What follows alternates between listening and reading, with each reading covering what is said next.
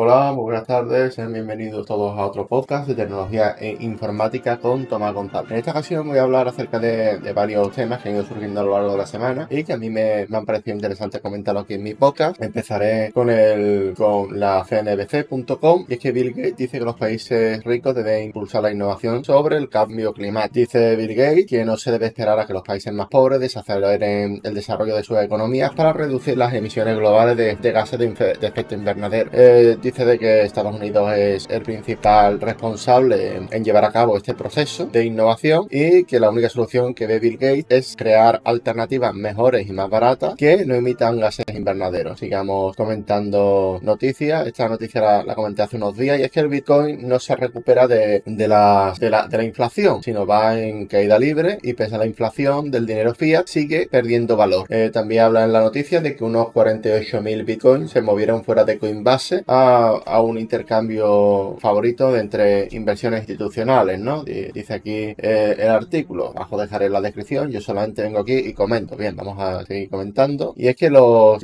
trabajadores en Amazon Albany, eh, están en Estados Unidos, votan en contra de la, sindica, de la sindicalización. El líder, el líder laboral lo llama elección falsa y es que sí, bueno, en, Estados Unidos tienes, tiene la posibilidad de estar sindicalizado o de no estarlo, ¿vale? No, no, tiene un, no tiene un sistema como en Europa, ¿vale? En el cual hay convenios colectivos, historias, ¿vale? Allí todo es bastante más libre y digamos de que muchos trabajadores de Amazon temen, mm, temen, así, vamos, esto es mi opinión, ¿no? Lo que, lo que más o menos me está informando, lo que los, lo que los trabajadores laborales de Amazon temen de que hagan igual como se hizo en su día en Metroid, que básicamente se sindicalizaron y llevaron todas las fábricas de, Estados Unidos a, otros países, ¿no? En este caso creo que fue a China. Y, y, lo que temen, lo que temen estos trabajadores es que les pase lo mismo en caso de que se sindicalicen Pues nada, vamos a seguir comentando. Bien, el rapero Kanye West eh, quiere comprar la, red social Parler, para, para quien no lo, para quien no entre, para que no, para quien no sepas qué, es Parler. Parler es la alternativa de Twitter, pero digamos con menos censura y con, con un corte más de derecha, más, más conservador. Y Kanye West ha decidido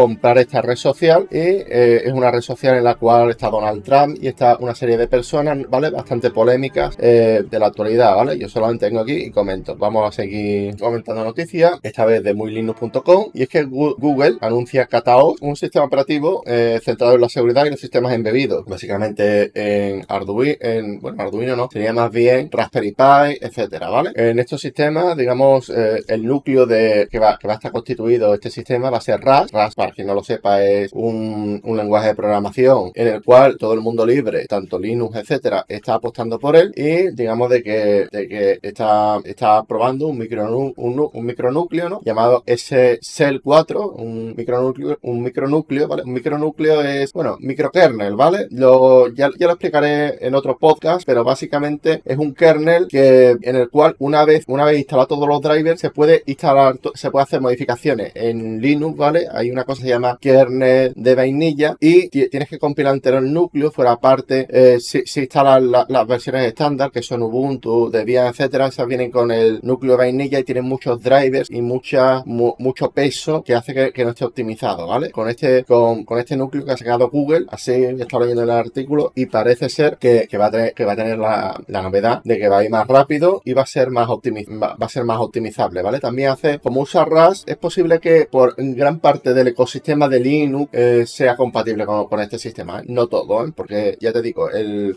gran parte de hay gran parte del sistema que, que, en el micronúcleo no se va a poder utilizar, ¿vale? Pero gran parte de, pero una parte del sistema sí, sí se va a poder utilizar, ¿vale?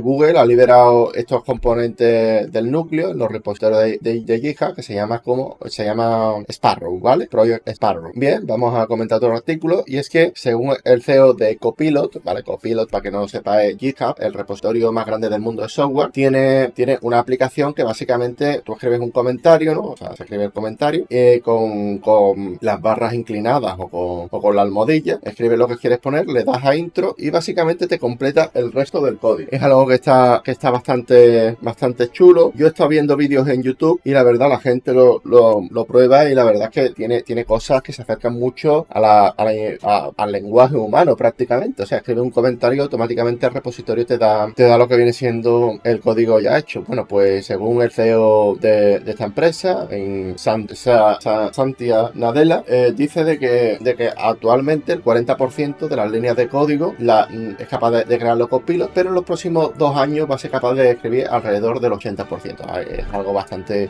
impresionante y cabe destacar que Copilot usa OpenAI Codex para funcionar y que es un lenguaje de, es un modelo de lenguaje generativo y eh, es algo bastante interesante, ¿vale? Pues nada, voy dejando hasta aquí el podcast de hoy. Eh, espero que os haya gustado, que haya sido entretenido y sin más me voy despidiendo. Un saludo y hasta la próxima. Chao.